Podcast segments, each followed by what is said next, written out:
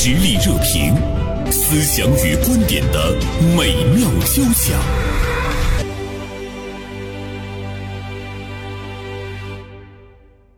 啊，今天呢，和大家来聊一聊东方甄选的董宇辉的小作文事件。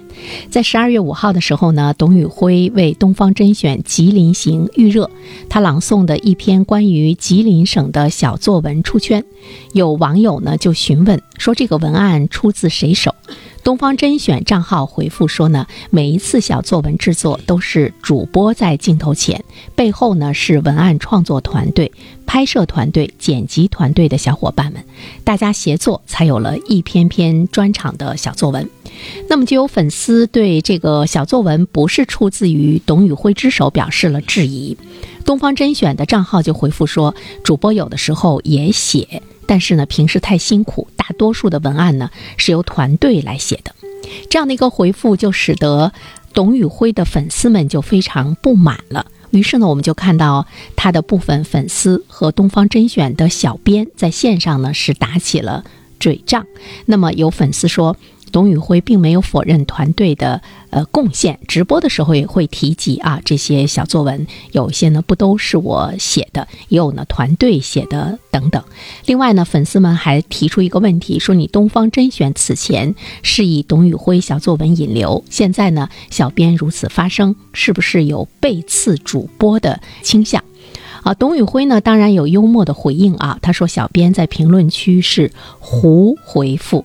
胡就是胡乱的胡，呃，东方甄选的小编呢也非常的生气，呃，又继续呢在评论区回应说，本来我们就很憋屈，这次评论区乌烟瘴气，不能忍受。董宇辉说，呃，小编自称很了解业务，胡回复，小编没有胡回复。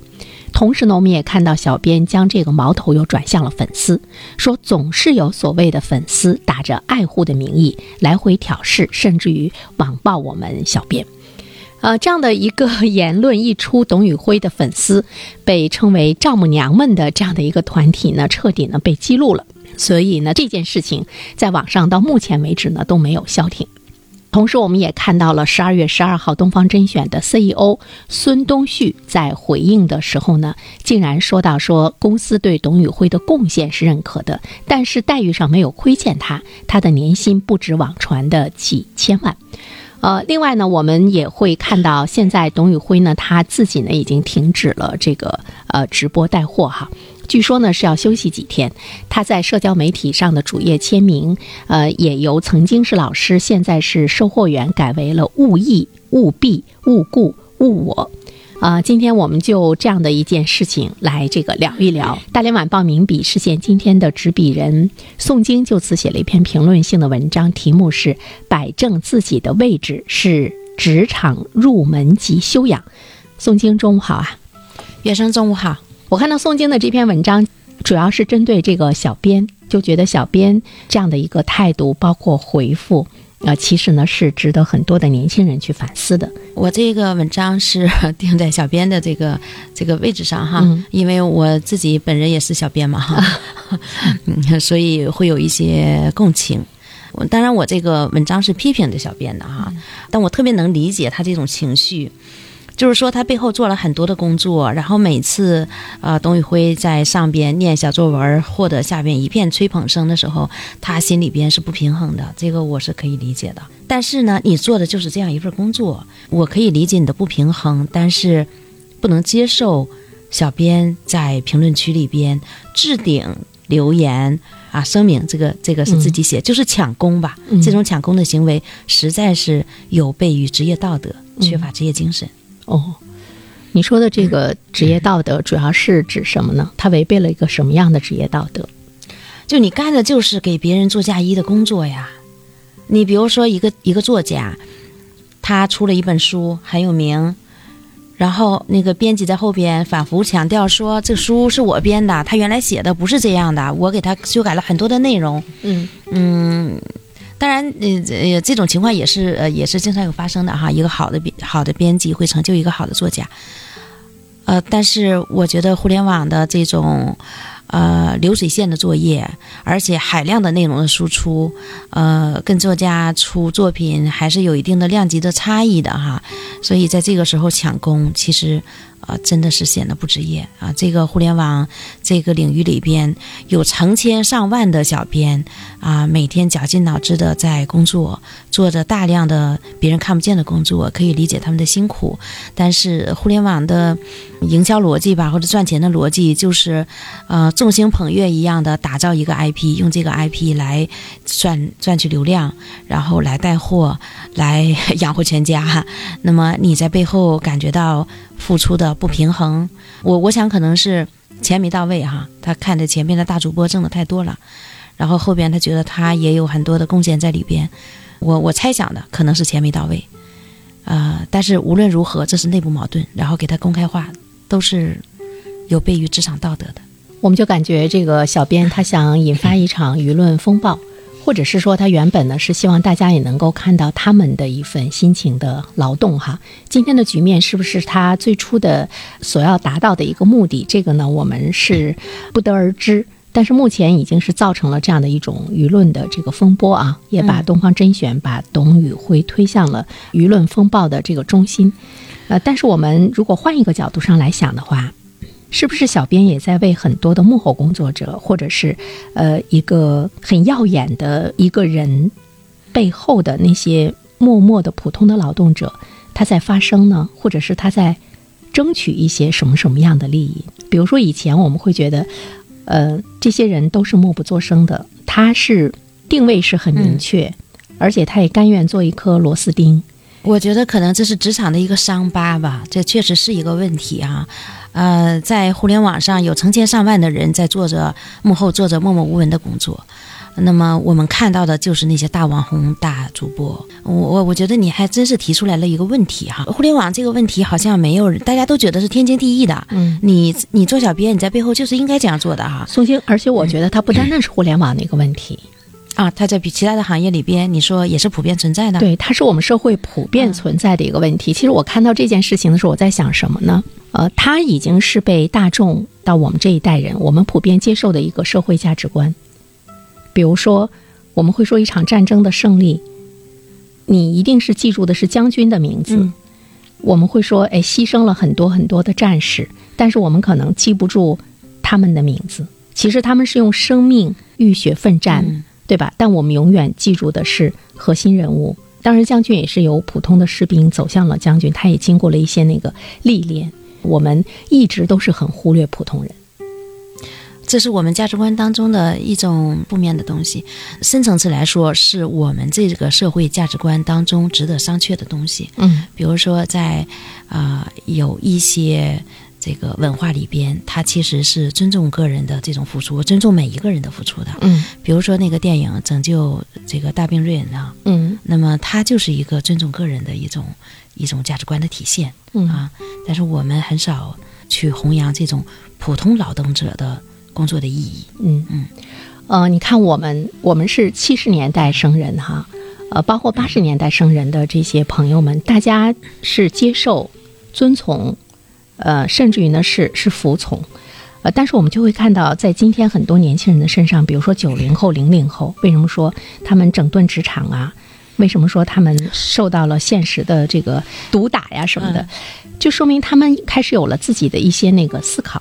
我今天觉醒，有了觉醒。对，我今天看到一个数字哈，说呃，有一份调查显示。薪酬水平仅是百分之三十点一的大学生在择业的时候，首先要考虑的因素，约有七成的同学更注重的是薪酬以外其他的软因素，百分之二十八点八选择了提升空间，百分之十七点四选择了工作环境，百分之十五点八六选择了兴趣爱好，百分之五点八三选择了福利政策。所以，我们就会看到说，九零后在选择工作的时候，他更在乎的是。成就感，他自己的成就感，还有呢，自由平等的团队氛围和兴趣与工作的结合，就是今天的年轻人，他们在一个职场中来评价我是不是有价值，我是不是要待下去的时候，可能那个精神层面是高于物质层面。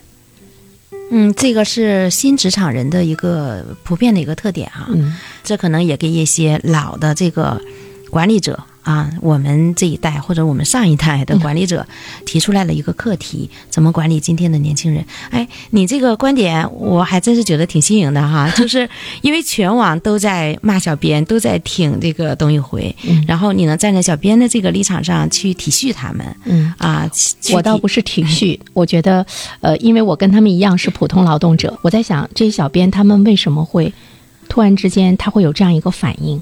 是他即兴的？还是说他真的是？你看他有他有一个憋屈两个字嘛？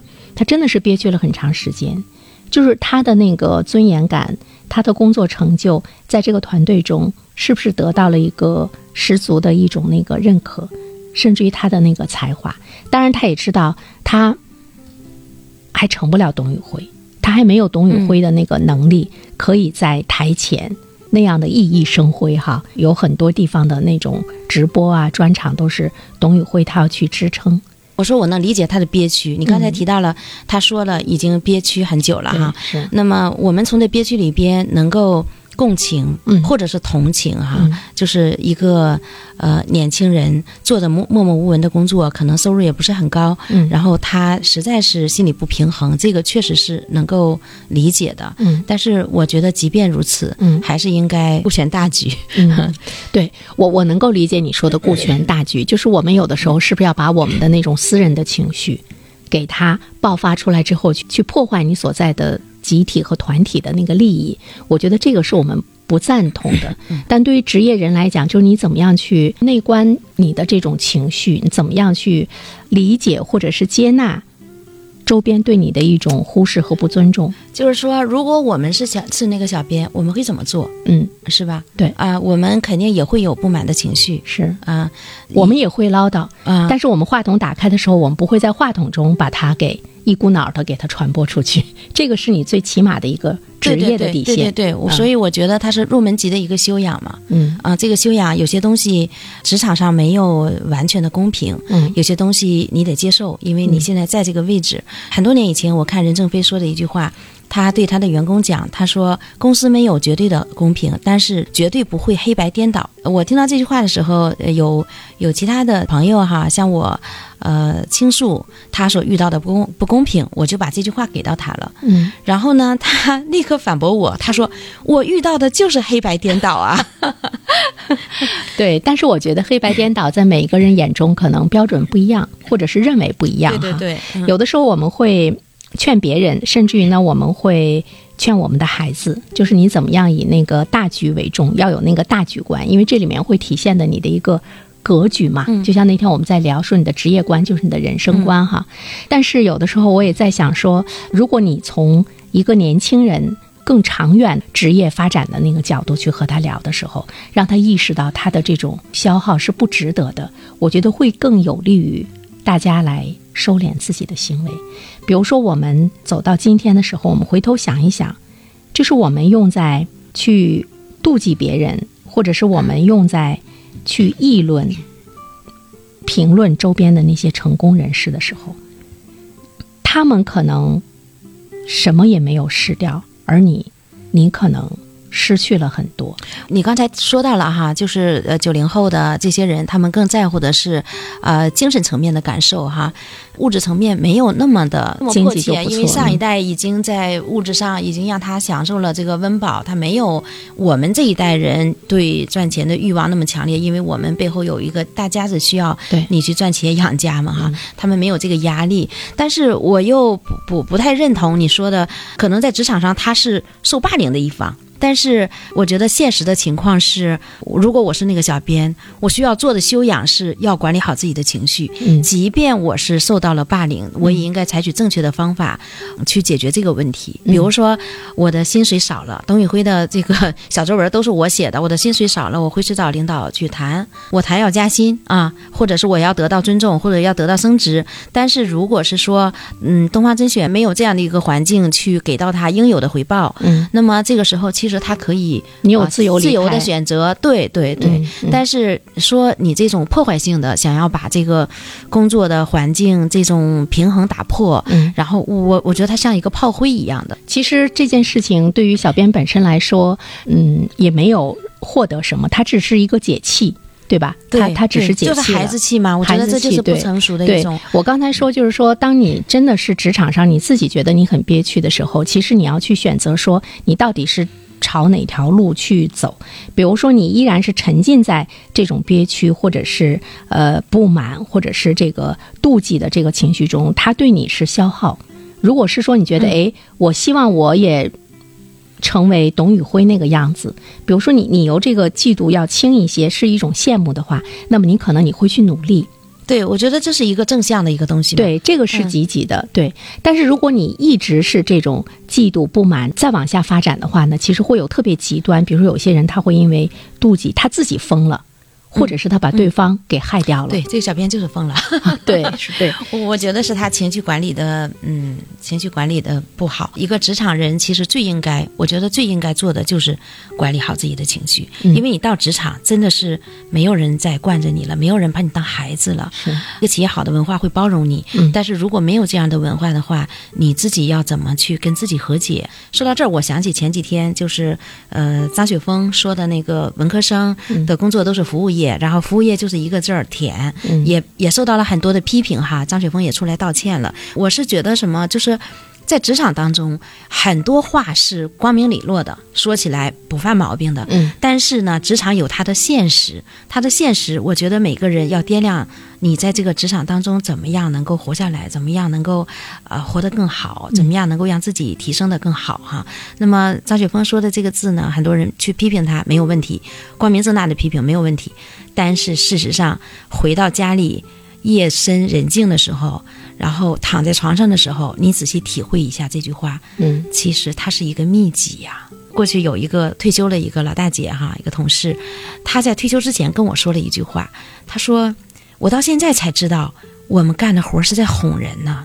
你需要去让别让对方高兴，嗯，然后你才能更好过。这个是你生存的一个土壤。”是生存的一个环境，而且我觉得就是你不要说出那种伤害人尊严的那个言语，那也不要那样的特别的绝对。嗯，但是我们也会注意到，比如说互联网上你要引起流量的话，一定是语不惊人死不休的那种感觉。所以大家有的时候是在追求那个我怎么样成为一个爆点，追求爆炸性的。对你没有想到说他有可能会把你自己也给颠覆掉。张雪峰他太崇拜理工科了。太建议这些孩子们都去学理工科，他甚至于把这个文科贬得一钱不值。但是你知道，任何一个社会的发展，它不都是那个两条腿走路吗？像我跟宋晶，我们都是学理工的，但我们最终我们从事了这个服务业。但是你你会觉得你的生命由此会更丰富了。呃，我我从理工科转到文科，我自己本人我是感觉到我我是很享受的哈，是我也是很享受，我就觉得曾经很愣愣的那个你，在这个天地中的时候，它让你变得更丰富。它也让你变得更有趣儿。我觉得这就是对每一个人来说，他适合的领域不一样吧。可能是我们天生对这个领域就是有一些呃有喜欢啊，在这一方面你有兴奋点。嗯。但是我觉得张雪峰是苦口婆心的，他说的是普通人家的孩子，你不要去做那些需要有各种社会资源来支持才能做得了的工作。对，张雪峰更现实吧。就像一个人，当你温饱还不能够达到的时候，你如果去谈精神，似乎呢是一种。奢侈哈，以独特的观察视角发现时代的蓬勃力量，以敏锐的内心感知寻找我们的精神家园。实力热评，名笔与名嘴的实力碰撞。刚才我们说到了小编，其实还有一个人物呢，也是特别值得我们关注的，就是董宇辉。董宇辉太火了。他的那个火一直呢是在持续着受到人们的关注，是因为他的才华横溢。呃，在这次事件当中啊，我看到的一些大 V 的评论哈，我基本上都是听董宇辉的。嗯啊，嗯，都是认为董宇辉是一个难得的人才。是。然后东方甄选甄选，因为有了董宇辉，所以才有了今天。啊，我们要保护这个人。所以呢，就是当你真正的要受到社会的那种尊重的时候，你你必须要成为一个很耀眼的人。但是我们看董宇辉，他成为今天的董宇辉，也完全是因为他自己的那份积淀到了厚积薄发的那一刻。对他确实是有才华。你看他关于这个事情的回复，董宇辉回复了，然后东方甄选的 CEO CEO 小孙也回复了。嗯，那么大家一看就高下立见。是。呃，小孙的回复呢挺有意思的，因为他毕竟是东方甄选的 CEO，他是董宇辉的领导，对吧？对。但是我们看到他其中回复的很多条，其中一条说董宇辉挣的不止你们呃所了解到的什么上千万什么的。我我看到他这个回复的时候，宋姐，你知道我在想啥吗？嗯，我说啊，其实管理者他在内心深处也是非常。嫉妒有才华的员工的，对这个小孙的回复，真的是一下让他跌到地板下了哈，就是这种明晃晃的嗯嫉妒，对啊，明晃晃的不满，对啊，不是小编的不满，其实是他领导对他的不满。对，你看他说公司对董宇辉贡献认可，待遇上没有亏欠，其年薪不止网传的几千万，是不是董宇辉比他挣的还多？应该是吧？我觉得这个 这个矛盾其实是小孙跟董宇辉之间的个人恩怨，小编做了炮灰。哎，那你觉得？小编的这个留言是，小孙在背后是有认可的吗？呃，他们的这个管理，小编是可以有权利在那儿去回应粉丝的一些问题，并且夹杂着私人的那个。这个很多呃企业哈做这个直播带货呀，它有几个。就是几个不同的职位嘛，哈啊，比如说主播呀、中控啊、运营啊，各种不同的职位的。其实每一个职位 必须授权，因为它它现场它是有及时性的。那些授权好的公司啊，往往都是直播带货做的比较好的。那么老板如果是一直是呃掌握的死死的，然后什么东西都要请示老板的话，他一般很难做起来的。我们看到的最明显的一个案例就是董明珠，董明珠昨天也上热搜了哈，因为他在迎接新的大学。生的这个会上，然后又骂了一遍孟雨桐，这是他 第二次骂孟雨桐哈，就是一个呃这样一个知名的企业家，孟雨桐又是他呃直接招过来的，然后要培养成第二个董明珠。那么他发现孟雨桐不是他想要的那样的时候，一个老板反复的在一个公共场合去骂前员工，其实这也是一个挺不体面的一个行为。你刚才说到了领导其实会嫉妒下属的，我觉得呃是会的，当然会的，当然不是每个领导都会哈。那么一个领导，我们理解的领导应该是我下属越厉害，啊，我越感觉到我越有贡献，我越有成就。嗯，但是不是每个人都这样的，因为小心眼儿是是人的本性。对，小心眼儿啊，包括这种嫉妒啊，它是嗯我们的人性，它会伴随着你的一生。没有人说我克服了嫉妒。但是怎么样？你去对待这个这个情绪，这是一个正常人应该有的情绪。对，而且我们会看到，嫉妒我们的员工的那种才华和收入的领导还是有的，只有那种高尚的那个领导，这里面还是涉及到一个格局的问题。比如说这个呃东方甄选的 CEO 小孙，他可能也会再去思考一个一个付出和价值的问题。这个里面它就是一个企业的文化，所以今天在网络上我们看到，呃，掀起了。这样的一个激烈的争执，它可能不单单是呃，我们去谴责什么饭圈啊、什么粉丝啊、小编啊什么的，它可能是东方甄选内部的问题，突然之间在互联网上给放大了。对，它也是让我们去思考一下，比如说对于这样的一个互联网公司，一个所谓的电商来说，嗯，怎么样能够有很好的一个管理的文化？这是一个新事物哈，可能我们真是谁都没有。呃，可以参照的这个潜力哈。说到这个这个孙东旭，他对董宇辉的这种我们成长起来的人就能看得出来，他的话语当中充满了对董宇辉的嫉妒和不满。嗯嗯，然后包括曝光人家的薪酬啊，呃，说我们没有亏待他，其实这就表明说啊，你已经得到了你应得的，你也没有什么，我们也没有什么值得向你。所以，对，所以现在说俞敏洪面临着一个选择，最终他是说二选一嘛？对，尽管俞敏洪。现在回答说没有，呃，没事儿。你看现在董宇辉他说要停播嘛，呃，你说他的这个停播是背后是董宇辉他自己需要来平复一下呢，还是他也是要看一看？哎，我停播一下，你们你们去感受一下失去我的那个 那个成绩。我现在感觉东方甄选这个公司，嗯，就是在制造故事给大家看哈。就这个公司里边，大家都在用情绪来做事情。看到没？你说的好，这句话说的都在用情绪来做事情哈，但是损失的是他们公司整体的利益。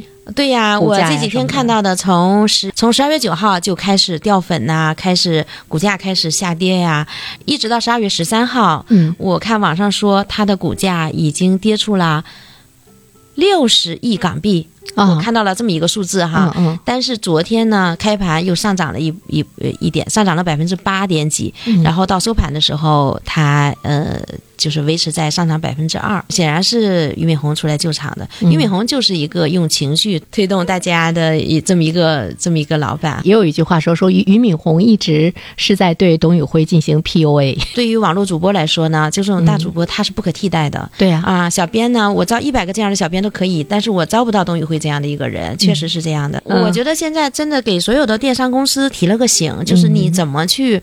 管理下面的员工，呃，我们的管理流程应该是怎么样的？比如说，小编发的这条置顶的留言是需要谁来审核？嗯是需要孙东旭来审核呢，还是不需要？嗯还是说要上升到俞敏洪来审核？呃，如果审核的这个链条越长，那效率肯定是越低，所以它会影响别的工作。但是如果你不审核的话，给小圈充小编充分的放权的话，就有可能出现这样的翻车事故。嗯然后我觉得另外一个事情就是企业文化的问题啊，从管理者上升到企业文化，经常说企业文化能不能包治百病哈，在我们的文化当中，呃，有很多呃其实是属于糟粕的东西哈，属于那种我们文化当中层级，呃，这个分得太分得太清，而且根深蒂固。嗯。那么，呃，在一些先进的企业文化里边，其实他会尊重每一个人的付出。我看过，就是谷歌对员工的管理哈，不管你是哪一个职位的人，嗯。他都会最后换算成一个可以具体来衡量的你的工作业绩的这么一个指标。嗯，然后我听到的这种换算的指标是，你的工作减少了节省了多少个程序员的工作？工作每一个人都可以换算。比如说你这一年的工作给你的指标，给你的 KPI 是二十个这个程序员，嗯，那么你的工作如果达到这个 KPI 的话，你可以得到一个什么样的奖赏？你比如说像像这个电商带货这一块儿哈，就是你董宇辉的工作。他如果是有一个衡量指标的话，他在这个科学的衡量指标哈，嗯就是董宇辉的贡献在整个东方甄选里边，他应该占到什么样的比重？嗯小编后边的贡献应该占到什么样的比重？嗯而不是说所有的小编一万二，你有才没才都一万二，呃，那肯定这种管理会出问题的。对，这里面它涉及到的是一个比较合理的、科学的一个物质的那种那种激励。对，对它这里面体现一个普通劳动者。呃，我也想讲一个故事是什么呢？就是说我们怎么样，除了那种物质的激励，包括你付出的那个成本的激励之外的话呢，其实还有一种就是尊重的那个激励。你比如说，呃，说美国有一个门卫，他嫌那个工资低，想跳槽不干，正好呢。恰逢他们的领导换届啊，他的这个董事长，呃，查理走马上任。原本呢要打算离职的门卫，突然之间像换了个人似的，他的工作热情高涨，但并不是说给他涨工资了啊，是因为新来的这个董事长把人人都称呼他为门卫的这样一个称呼改成了防卫工程师。嗯、防卫工程师说这些根本不需要成本的激励，特别值得我们的企业管理者去运用。就是你不能够诋毁任何一个员工，你也不能够跟任何的一个员工去开那种有损于他的人格和尊严的这样的一个、一个玩笑。说人格是一个最重要的、有价值的这样的一个资产，他会觉得我可能外在的没有董宇辉那样的受这个亿万粉丝的那样一个仰慕，但是我在这个企业中，我的那种荣誉感和那种尊重感，那就是企业文化。就是别让人憋屈嘛。啊，对，是吧？是是，所以这个里面是不是也对我们的互联网的企业，它提出来了一个新的要求？互联网的那种放大的那种功效，它能够颠覆你的这个企业长久以来的努力的耕耘。其实现在互联网企业里边，就是这种赋予员工的权利更大，这个已经远远超出了传统企业。嗯啊，像我们在这儿做的事情，很多事情是需要层层审批，但是互联网企业里边，它都扁平化的管理嗯，啊，所以这那只是一个业务。啊，对嗯对，嗯但是我觉得我们还是不够精细化。不够精细化，它会让一些人的工作体现不出来。什么叫绩效考核？这绩效考核是一门非常深的学问啊！我们经常是拍脑门来考核。管理嘛，它也是生产力。嗯，对。呃，我们看听友果果发来微信，他说武大郎开店式的领导，呃，极度下属，很可悲。那我们很多人都生活在可悲当中。呃，这种可悲其实有的时候也需要我们自身的那种情绪的管理去化解它。就是你可以在这个过程中把你自己变得更强。你离开武大郎开的这个店，这个是不是我们个人来我们需要正确去做的一件事儿？对，你要把武大郎做炊饼的本事学会了，然后你可以换嘛。现在好在市场可以自由选择。回到了一个什么样的一个企业？最终你管理的还是人。对，我们都是在跟人性做斗争。嗯，一生都在跟人性做斗争，或者社会始终也是在跟人性做斗争。好，再次呃感谢宋晶做客我们直播间，带来这么好的话题。好的同